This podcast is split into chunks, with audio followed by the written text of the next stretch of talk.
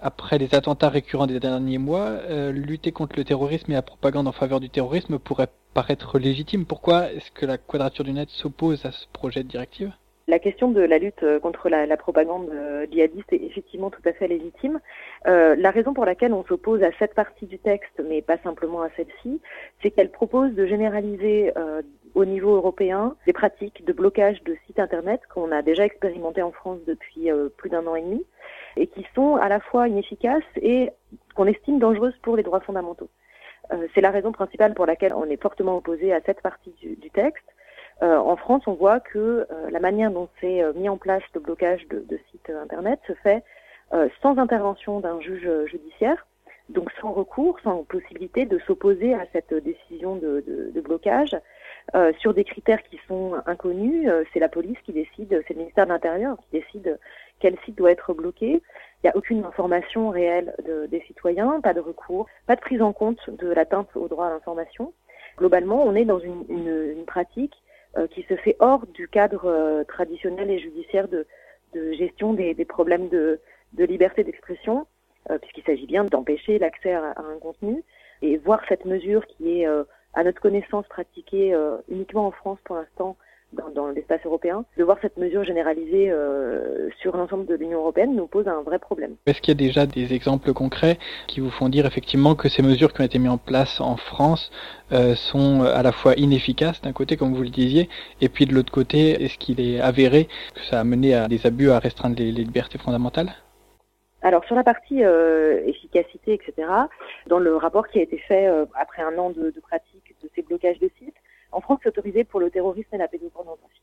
Sur le problème d'apologie du terrorisme, on a euh, pas plus d'une quarantaine de sites qui ont été euh, bloqués parce que tout simplement euh, le blocage ne peut se faire qu'à la racine du, site. Donc on ne bloque absolument pas les contenus qui transitent sur les réseaux sociaux, par exemple. Et or aujourd'hui, la propagande djihadiste, elle ne se fait pas, elle ne se fait plus sur des sites entièrement dédiés ou des forums entièrement dédiés. Elle se fait de manière beaucoup plus diffuse, par euh, des vidéos sur YouTube, par euh, des messages sur Facebook, on l'a bien vu dernièrement, euh, par des, une forte activité sur Twitter, ou alors ça se fait complètement en souterrain dans des espaces qui sont déjà privés, où les gens arrivent après avoir été, on va dire, attirés par des messages qui ne sont pas illicites sur des réseaux sociaux et puis qui basculent dans la partie réellement de propagande sur des espaces fermés. Donc on inscrit dans le droit quelque chose qui est juridiquement problématique, mais qui en fait ne permet même pas de lutter correctement contre la propagande euh, terroriste. Donc ça, c'est la première chose. Sur les abus maintenant, euh, bah, par nature, on ne peut pas savoir quels sont les sites qui ont été bloqués ou non, puisqu'il n'y a aucune publicité, aucune transparence sur les sites qui sont bloqués. En revanche, on a eu assez rapidement quelques exemples de sites bloqués où les propriétaires des sites protestaient en disant je ne suis pas en train de faire l'apologie du terrorisme. Euh, je suis dans une, une démarche d'information ou de ou d'action politique euh, qui peut être radicale, mais je conteste la qualification d'apologie du terrorisme. Et comme il n'y a aucun recours possible, comme il n'y a pas de possibilité d'aller dans un jugement judiciaire là-dessus, on reste dans le domaine de l'arbitraire. Euh, c'est ce qui nous nous pose un, un, un, vrai problème dans cette dans cette décision. Le blocage des sites, c'est l'aspect principal que vous relevez dans vos communiqués. Il est question aussi de, de permettre l'enregistrement de déclarations et de discussions dans les véhicules et lieux publics et privés et d'enregistrer les images de personnes prises dans des lieux ou véhicules publics. Ça d'un côté, et puis de l'autre côté, euh, la question de la lutte contre le chiffrement.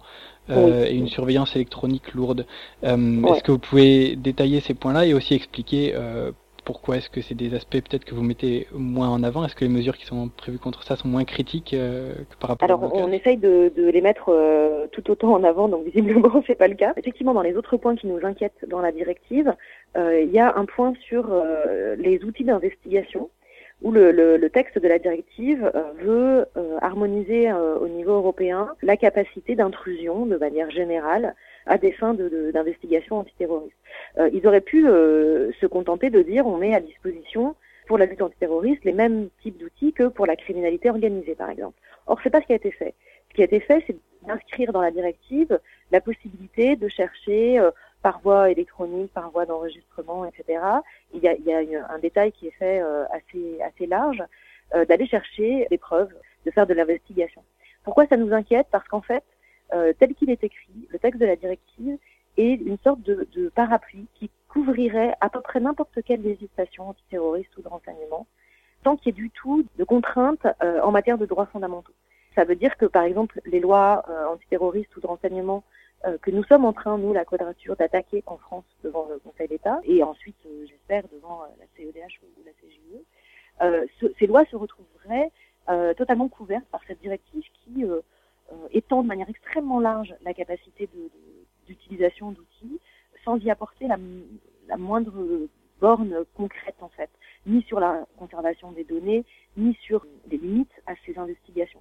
Sur la question du chiffrement, c'est plus une inquiétude de fond, c'est-à-dire que le, texte euh, n'attaque pas euh, directement le chiffrement aujourd'hui. Par contre, il y avait des amendements qui ont été déposés par la, rapporteure et qui ont été euh, retirés ensuite, mais qui étaient là au démarrage du texte, qui explicitement visaient tout ce qui est technique de chiffrement et d'anonymisation, en expliquant que c'était un obstacle à l'obtention de preuves électroniques. On sait que c'est une question qui, qui aujourd'hui est très importante dans la, la question de la lutte antiterroriste le chiffrement est, systématiquement présenté comme un obstacle à la, à la, lutte antiterroriste et jamais comme un outil de sécurisation des communications de l'ensemble des citoyens.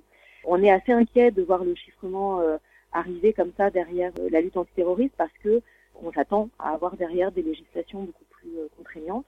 Donc c'est pour ça qu'on a souhaité prévenir dès maintenant que la recherche de preuves électroniques ne, ne peut pas se faire au détriment de la sécurisation des communications et de l'ensemble de la population.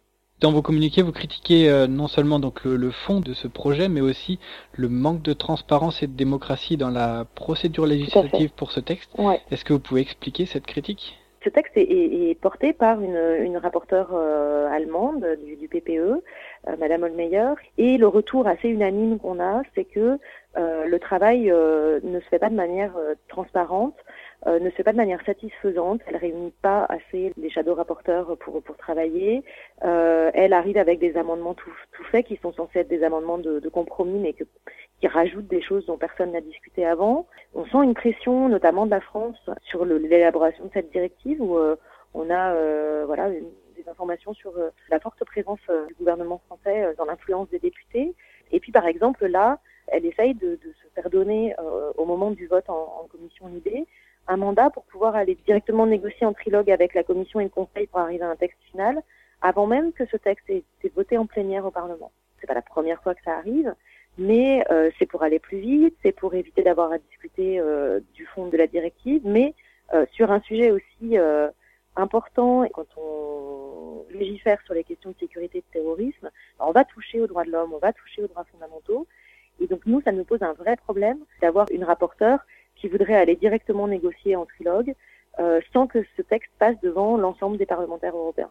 On a vraiment ce retour des groupes euh, parlementaires qui nous disent euh, elle va trop vite, elle discute pas, euh, euh, elle prépare les choses dans son coin, elle veut passer par-dessus le Parlement. Quoi. Si on fait un tour maintenant du, du, paysage politique au Parlement européen, quel est le positionnement actuel des différentes fractions et des autres fractions par rapport à ce projet de directive? C'est assez compliqué euh, parce que tout le monde est bien entendu euh, favorable à la lutte euh, contre le terrorisme. Il n'y a pas que ce dont on parle dans cette directive. Il y a beaucoup d'autres choses, notamment sur la prise en compte des victimes, ce, ce, ce genre de choses-là. Euh, donc il y a des parties du texte qui posent pas de problème, qui probablement seront, seront votées. La gauche, je vais pas dire l'extrême gauche, mais la, la GUE, etc., sont plutôt euh, sur les mêmes lignes que nous.